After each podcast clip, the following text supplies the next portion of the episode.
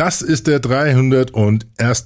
einte und einzige Blick über den Tellerrand auf Native Advertising. Native Advertising. Native Advertising. und auf die Anzahl der Facebook-Fans als Qualitätsindikator für Krankenhäuser, auf rechtliche Fallstricke bei Hashtag-Kampagnen, auf Social-Media-Budgets in 2014 und auf neue Werbeformate auf Facebook. You can fire up the transmitter. Right. across the world on the World Wide Web. Everybody online looking good. It's time to kiss the future. And we have the social media native advertising component of our forecast at nearly $4 billion in the US alone.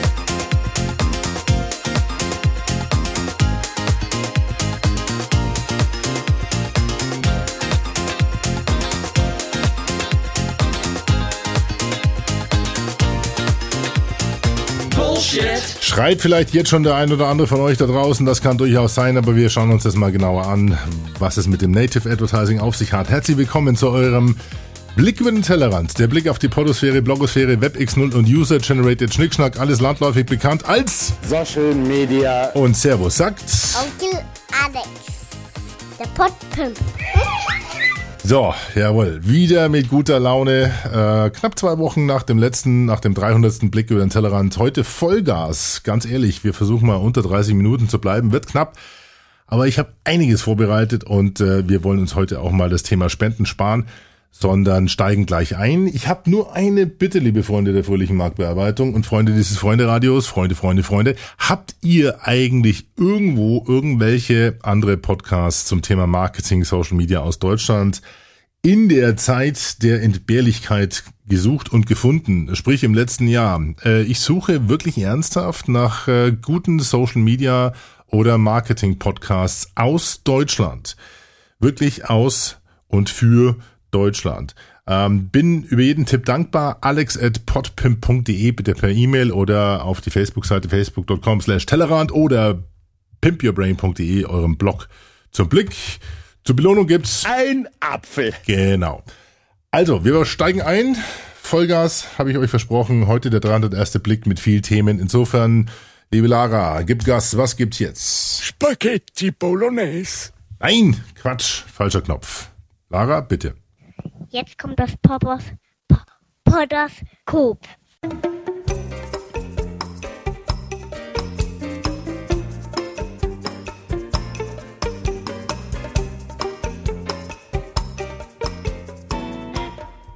Zwei Drittel der Informations- und Telekommunikationsunternehmen in Deutschland erhöhen 2014 ihre Social-Media-Ausgaben. Toll, toll, super toll. Jupp, das ergab zumindest eine aktuelle Studie des Bitkom-Verbands. Ein Drittel hält die Ausgaben auf gleichem Niveau, die Hälfte steckt mehr Budget in Mobile-Marketing. Nur die klassische Online-Werbung verliert. Jedes zehnte Unternehmen sagt, dafür gibt's weniger Geld. Ist Facebook ein Qualitätsindikator für Krankenhäuser? Was meint ihr denn? Mehr Fans scheinen zumindest ein Indiz für eine geringere Sterberate. Jetzt zieht euch das mal rein. toll. Das hat zumindest der Amerikaner Alex Timian vom Healthcare Innovation Technology Lab in der Studie Anfang des Jahres herausgefunden und die wurde immerhin im American Journal of Medical Quality publiziert. Alex Timian hat die Hälfte der Krankenhäuser in New York untersucht und dabei die 30 Tage Sterberate von Herzinfarktpatienten sowie die jeweilige Weiterempfehlungsrate der Krankenhäuser mit der Anzahl der Face, äh, der Face, genau, der Anzahl der Faces auf Facebook, der Anzahl der Fans auf deren Facebook-Seiten verglichen. Also Sterberate, Weiterempfehlungsrate und Anzahl der Fans. Nun, das Ergebnis ist ganz interessant. Je mehr Facebook-Fans, umso höher ist die generelle Weiterempfehlungsrate für das Krankenhaus. Aber das ist ja noch ein bisschen der No-Brainer. Jetzt kommt das Interessante. Je mehr Facebook-Fans ein Krankenhaus hat, umso weniger Herzinfarktpatienten sterben in den ersten 30 Tagen nach der Einlieferung. Das heißt, umso geringer ist die sogenannte 30-Tage-Sterberate. Und zwar 1% weniger pro 93 mehr Fans auf Facebook. Das ist doch dann mal ein signifikanter Zusammenhang, wie Alex Timian feststellt. Also je mehr Fans ein Krankenhaus hat, umso höher ist die Wahrscheinlichkeit, einen Herzinfarkt zu überleben.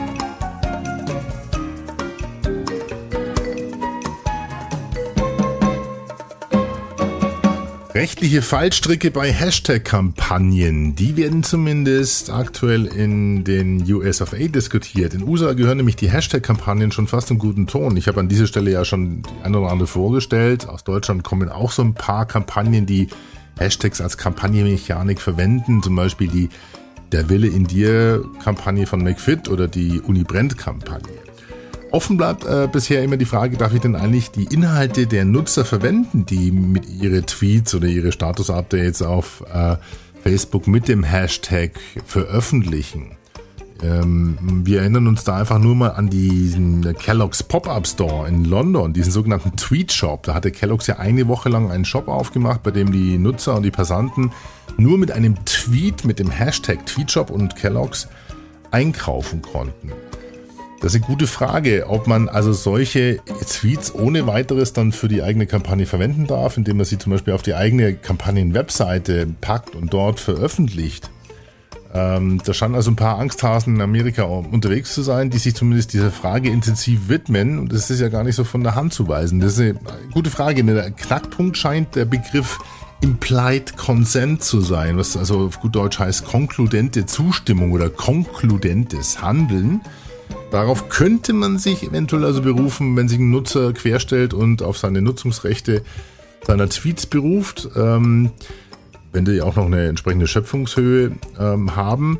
So ganz sicher ist es allerdings scheinbar nicht mit dem konkludenten Handeln. Und jetzt gibt es auf dem Blog prfirms.org eine interessante Checkliste für alle Eventualitäten.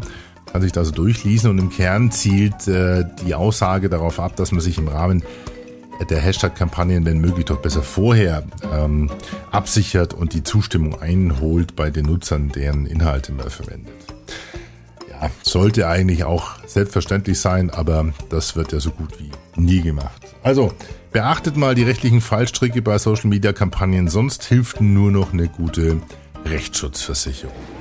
Im Fall der Anklage schwere Körperverletzung gegen Horst Kuczynski kommen wir jetzt zu den Schlussplädoyers. Es beginnt die Verteidigung. Bitte, Herr Verteidiger. Okay, Digga, ich sag das jetzt zum letzten Mal. Ich hab dem Typen in der La Paloma Bar nicht den Kiefer gebrochen. Und wenn der Clown da mit der weißen Perücke und dem schwarzen Frauenkleidchen noch einmal das Gegenteil behauptet, poliere ich dem so dermaßen die Fressleiste, dass er die nächsten Wochen nur noch püriert essen kann. Alles klar? Ende der Durchsage. Nicht jeder kann sich vor Gericht selbst verteidigen. Lieber eine günstige Rechtsschutzversicherung der DEVK. DEVK. Persönlich, preiswert, nah. Unter Teenagern in den US of A gibt es scheinbar einen Facebook-Generationen-Konflikt. Jawohl, sogar äh, innerhalb der Teenager. Denn letzte Woche hatten sich dazu eine gewisse Ruby Carp und eine Adora Sweetek in zwei Artikeln auf dem Blog Mashable.com ein bisschen in den Haaren.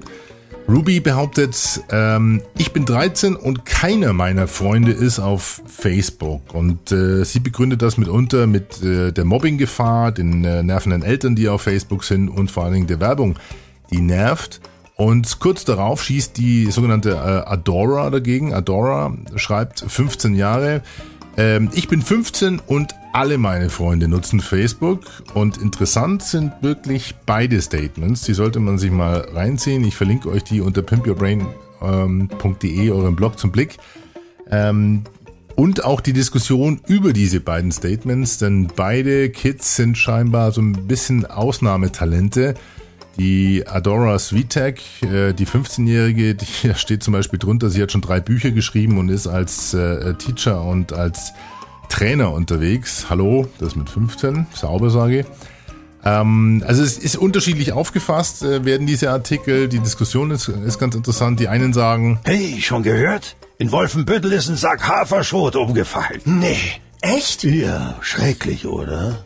Das heißt, für die hat, äh, haben die Statements eher den Nachrichtenwert eines Zahnstochers und äh, dann gibt es andere, die sehen, die sehen da schon wieder neuen digitalen Graben aufkommen innerhalb der Teenager in Amerika.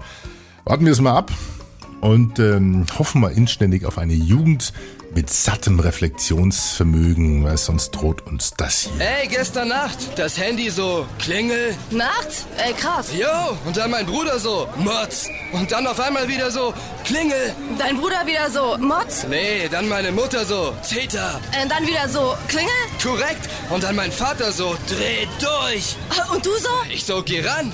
Und dann so? Nix. Der Typ so, voll aufgelegt. Helfen Sie Deutschland bei der nächsten PISA-Studie. Schenken Sie Ihren Kindern zu Weihnachten ein Buch. Buchhandlung Gondrum. 27 Mal in Deutschland. Facebook bekommt neue Werbe- und Story-Formate und das schon ab September. Nun, generell werden die Formate wohl etwas größer und Facebook will zumindest damit auch die Werbeprodukte verständlicher machen. Das schreibt zumindest der Thomas Hutter. Er schreibt in seinem Blog, äh, die Vereinfachung der Ads basiert auf drei Säulen, das Vermeiden von Redundanzen, konsistente Formate über verschiedene Typen und das Beste aus den Sponsored Stories in die Ads integrieren. Für wen das jetzt klingt wie böhmische Dörfer und äh, derjenige von euch, der ein bisschen mehr erfahren will über die Werbeformate auf Facebook, wie zum Beispiel Page Post Text Ad. Page Post Photo Ad, Page Post Video Ad, Page Post Link Ad, Offer Ad, Event Ad, Page Like Ad, App Ad, Mobile App Install Ad, Domain Ad. Oder Page Like Sponsored Story, Page Post Like Sponsored Story, Page Post Comment Sponsored Story, Page Post Share Sponsored Story, Event Sponsored Story, Check-in Sponsored Story, Gameplay Sponsored Story, App Shared Sponsored Story, Open Graph Sponsored Story, Domain Sponsored Story. Der kann auch gerne bei uns mal durchklingeln. Wir machen seit zwei Jahren sehr heftig Werbung auf Facebook und Werbekampagnen. Also ein bisschen Know-how dazu haben wir auch und wir haben genug Kunden, die das bei uns buchen.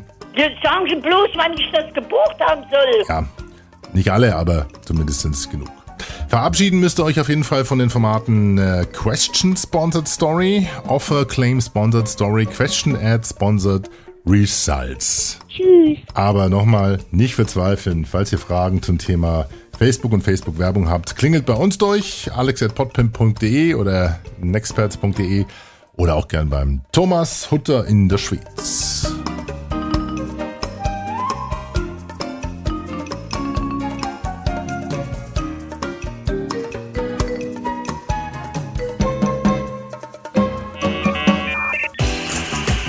E-Energy, E-Mail, Dream, IT, E-Working, E-Learning, Dampfmaschine. Da will die Zukunft gewinnen. Yay! Und die Zukunft heißt, zumindest wenn man den Amerikanern im Moment glauben darf, Native advertising. Native advertising. Native Advertising?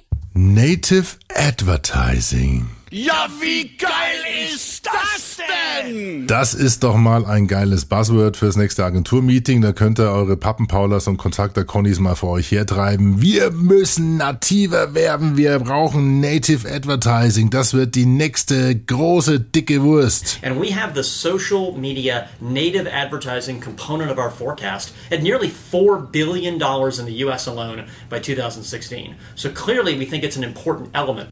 It's an important element. Vier, also um genau zu sein, 4,6 Milliarden wird vorhergesagt, ist der Marktanteil von, oder das Marktpotenzial von Native Advertising in 2016. Ich glaube, 9 Milliarden 2019. Aber die Kernfrage ist natürlich. What is it and what are its impacts as it grows up in the years ahead? Genau, jetzt schauen wir uns doch mal an, was in diesem User-Head im Moment so heranwächst. Native Advertising ist also im Moment so ein Schlagwort, das diskutiert wird mit viel Pros und viel Kontras und ihr werdet merken, ähm, ihr kennt es eigentlich auch schon ein bisschen. So, so, so einen leichten Ansatz von Native Advertising habt ihr vorhin auch schon gehört. Wir haben ja zwei Spots gespielt, äh, DEVK und äh, Gondrum in den Poposkop, im, im Podoskop und das war schon sowas ähnliches, also war schon ein eine halbe, eine halbe Kilometer auf der Meile zum Native Advertising. Das war nämlich Werbung, die im Kontext stattfindet und die Bezug zu dem Inhalt hat. Also Contextual Advertising. Native Advertising geht allerdings ein bisschen weiter und ihr merkt, wir sind jetzt hier im Kapitel Content Marketing in unserem kleinen roten Handbuch für Social Media Brainiacs und äh, ihr merkt, das Ganze kommt euch schon so ein bisschen bekannt vor. Ja, es kann also durchaus sein, dass hier eine Sau durchs Dorf getrieben wird, die hinten als Spanferkel wieder rauskommt. Also schauen wir uns doch mal an, um was es da nicht wirklich geht. Typische Beispiele von Native Ads äh, sind Google AdWords. Aha. YouTube Promoted Videos oder die Sponsored Stories, das heißt die gesponserten Meldungen auf Facebook gehören mit dazu oder auch die Sponsored Posts auf Twitter. So, das sind also Werbebotschaften oder Werbemittel oder ist Werbung generell, dass sich, äh, die sich in den Kontext fast nahtlos mit einfügt und irgendwie einen Bezug hat zu eurer ja, aktuellen User Experience. Also, das heißt, wir kennen eigentlich schon viele dieser Werbeformen oder Formate, die jetzt unter dem Fach oder dem Dachbegriff Native Advertising daherkommen. Jetzt gehen die, alle, äh, die Amis natürlich noch eine Ecke weiter, weil diesen Schlons von AdWords bis Sponsored Posts, das kennen wir ja bereits und da schalten wir ja auch schon einiges. Aber es geht nicht nur um Contextual Advertising, um, um Kontextwerbung oder kontextsensitive Werbung, äh, nee, Native Advertising heißt darüber hinaus, dass die Werbebotschaften nicht nur im Kontext stattfinden sollte, sondern sie muss auch noch, oder sagen wir so, sie sollte einen möglichst hohen Nutzwert oder Unterhaltungswert haben. Und, das ist noch eine etwas andere Form von Native Advertising, ähm, dass die Werbung und der redaktionelle Inhalt generell noch mehr gleichgestellt, gleich behandelt, gleich dargestellt wird. Und das schreit natürlich so ein bisschen nach äh, Product Placement. Das schreit nach Advertorials, wie wir es ja auch schon kennen. Das heißt, diese Beiträge in der Apothekerzeitschrift oder äh, in der Apothekenrundschau oder Umschau oder wo auch immer, wo dann rechts oben so ganz klein äh, Anzeige steht. Ja, das äh, ist im Endeffekt der Traumzustand, der, den die Amis Native Advertising bezeichnen. Das heißt, es geht um ein Redaktionskonzept, das äh, die Botschaften im in einem möglichst ja, produktnahen Kontext stattfinden lässt und äh, das möglichst wenig unterscheidbar ist. Jetzt haben wir natürlich äh, gewisse Rahmenbedingungen, die es uns in Deutschland nicht ganz so einfach machen. Da gibt es das UWG, das ist das Gesetz gegen den unlauteren Wettbewerb, und da gibt es in Paragraph 3 und Paragraph 4, der also praktisch definiert, was unlautere Werbung ist und äh, der vor allen Dingen auch noch äh, das als unzulässige geschäftliche Handlungen definiert. Da gibt es auch die sogenannte schwarze Klausel Nummer 11, könnte man danach googeln. Also das heißt, wir dürfen da schon mal gar nicht so viel wie die Amerikaner, aber das kennen wir ja aus dem Datenschutz auch. Ja. So, das heißt, es gibt also schon mal rechtliche Fallstricke bei dem Thema Native Advertising. Das heißt, äh, da muss ich wieder ein bisschen die Spaßbremse spielen. Nichtsdestotrotz gehen die Amerikaner im Moment ähm, mit Ideen weiter in diese Richtung. Google zum Beispiel geht her und sagt, pass mal auf, liebe Verlage beziehungsweise ausgewählte Verlage, wir bieten euch das sogenannte Native Format an. Das ist also praktisch eine Werbeplattform, die dann so ähnlich wie Sponsors Stories arbeiten soll. Ich habe noch keine Realisierung gesehen, aber ich werde euch gleich ein anderes Beispiel nennen, wie sowas aussehen kann.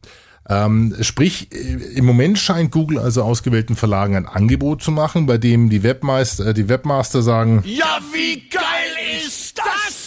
Und die fangen schon an, also praktisch redaktionelle Inhalte, das redaktionelle Format auf, äh, im Web mit ähm, Werbebotschaften anzureichern und die praktisch anzuflanschen oder einzubasteln, so dass der Nutzer das gar nicht mehr so richtig mitbekommt, was jetzt Werbung ist und was ein redaktioneller Beitrag ist. Was natürlich bei uns, wie gesagt, gegen dieses Trennungsgebot von Inhalt und Werbung spricht. Aber bei den Amerikanern sagt man, okay, das sind wir vielleicht nicht ganz so. Ja, da sind wir mal ein bisschen offener. Jetzt gibt's auch komischerweise auch einen, der sagt, pass mal auf, so nicht. Ähm, das ist der Matt Katz und der ist vom Web Spam Team von Google und der hat sich mal vor die Kamera gestellt und äh, ein sehr interessantes Video veröffentlicht. Hi everybody. My name is Matt Cutts and I work in the web spam team at Google and I wanted to talk to you today for a little while about advertorials, native advertising and editorial content. Und äh, das macht er natürlich schon mit einem gewissen Augenzwinkern, was auf Deutsch heißt, wenn ihr euch nicht benehmt, liebe Verlage, dann kann das auch äh, nach hinten losgehen, der Schuss.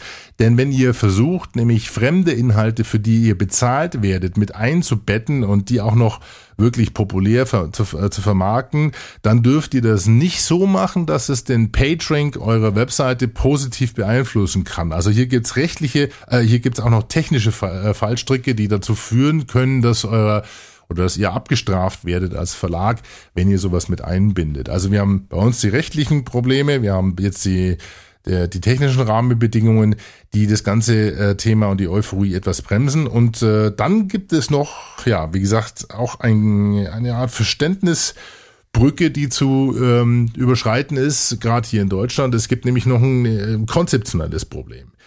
Dadurch, dass man ja äh, praktisch bei Native Advertising sozusagen die Botschaft frei loslässt und die Botschaft sich sozusagen durch die Nutzer die jeweiligen Platzierungen sucht, entfernen wir uns damit natürlich gewaltig von der klassischen Denke, wir haben ein, eine Botschaft, wir haben ein Werbemittel, eine Botschaft, äh, wir haben eine Kampagne, wir haben ein Kampagnenbudget, eine Zielgruppe und wir suchen uns die Werbeplätze auf, weil wir aus, weil wir dort unsere Zielgruppe wohl wähnen, also weil wir denken, dass unsere Zielgruppe dort unterwegs ist. Das ist bei Native Advertising natürlich eigentlich genau andersrum. Das heißt, dort sucht sich die Botschaft selber die Wege durch die Netzwerke auf Basis der Nutzung, der gefällt mir, der Likes, der Klicks auf die Anzeige.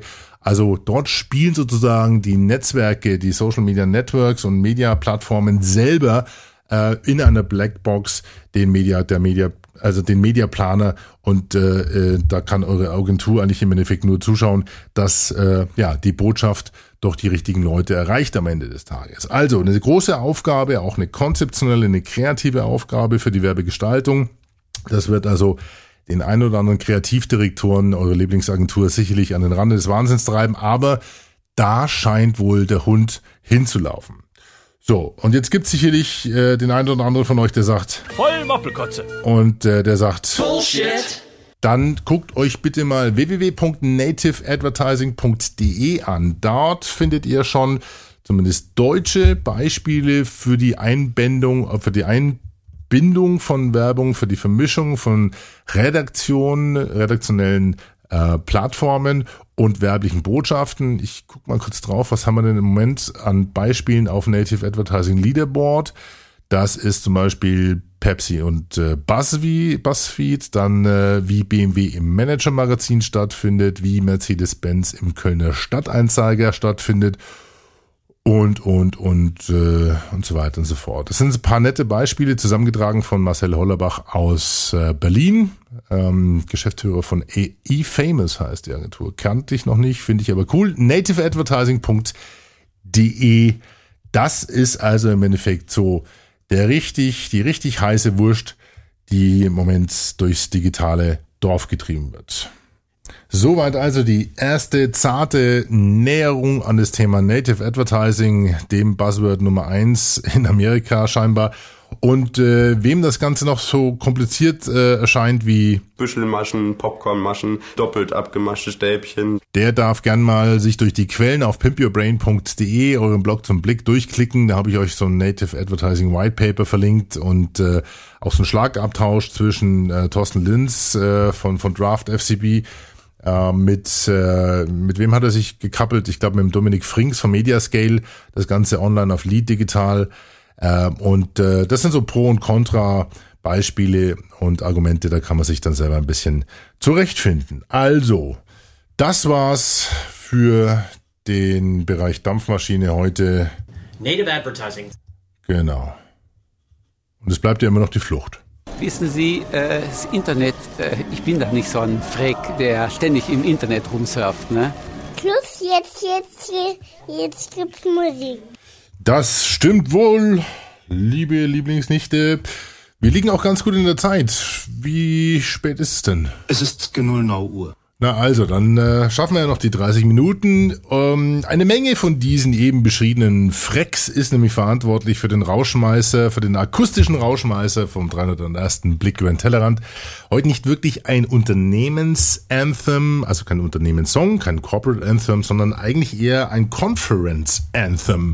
Es begab sich nämlich zu einer Zeit, 1996, als sich die Hackers on Planet Earth zusammenrotteten, trafen in New York und hielten da ihre Hope Conference ab. Und da gab es eine Closing Ceremony und da gab es dann eine Truppe, die hieß Eurocats. Und die haben damals einen famosen German Techno Trash Schlager präsentiert. Surfen Multimedia live aus New York. 1996 zum Abschluss der Hope Conference, der Closing Ceremony. jetzt das Hacker Anthem sozusagen. Und äh, damit beschließt sich hiermit dann auch äh, der 301. Blick über den Tellerrand. Vielen Dank fürs Zuhören. Feedback von euch, wie gesagt, gerne immer über die üblichen Kanäle. alex.podpimp.de, facebook.com slash Tellerrand oder natürlich eurem Lieblingsblog zum Blick pimpyourbrain.de. Freue mich auf euer Feedback. Äh, wie gesagt, ich bin auf der Suche nach Social Media oder Marketing Podcasts aus dem deutschen Raum. Aber jetzt geben wir erstmal ab und ihr müsst heute ein bisschen tapfer sein. Das Liedchen ist halt auch schon so ein bisschen älter. Ja, also nicht böse sein. Das nächste Mal gibt's wieder den Brüller schlechthin. Also, tschüss, servus, sagt euer Alex Wunschle.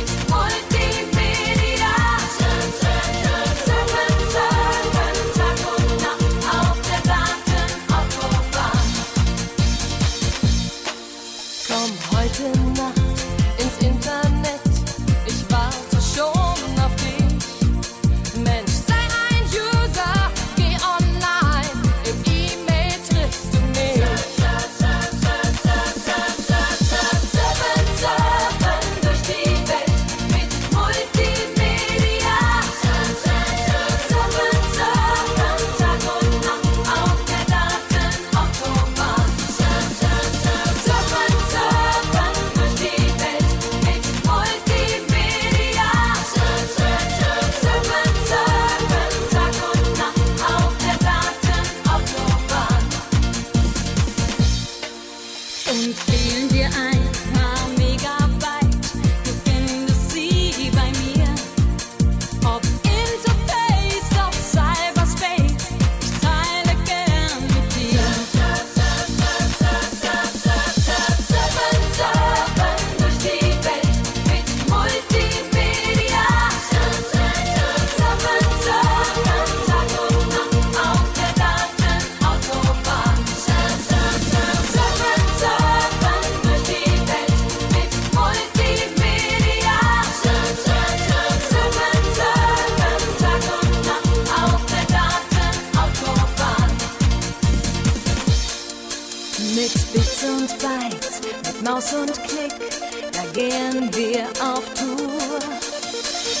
Wide Web, folgen wir heute jeder heißen Spur.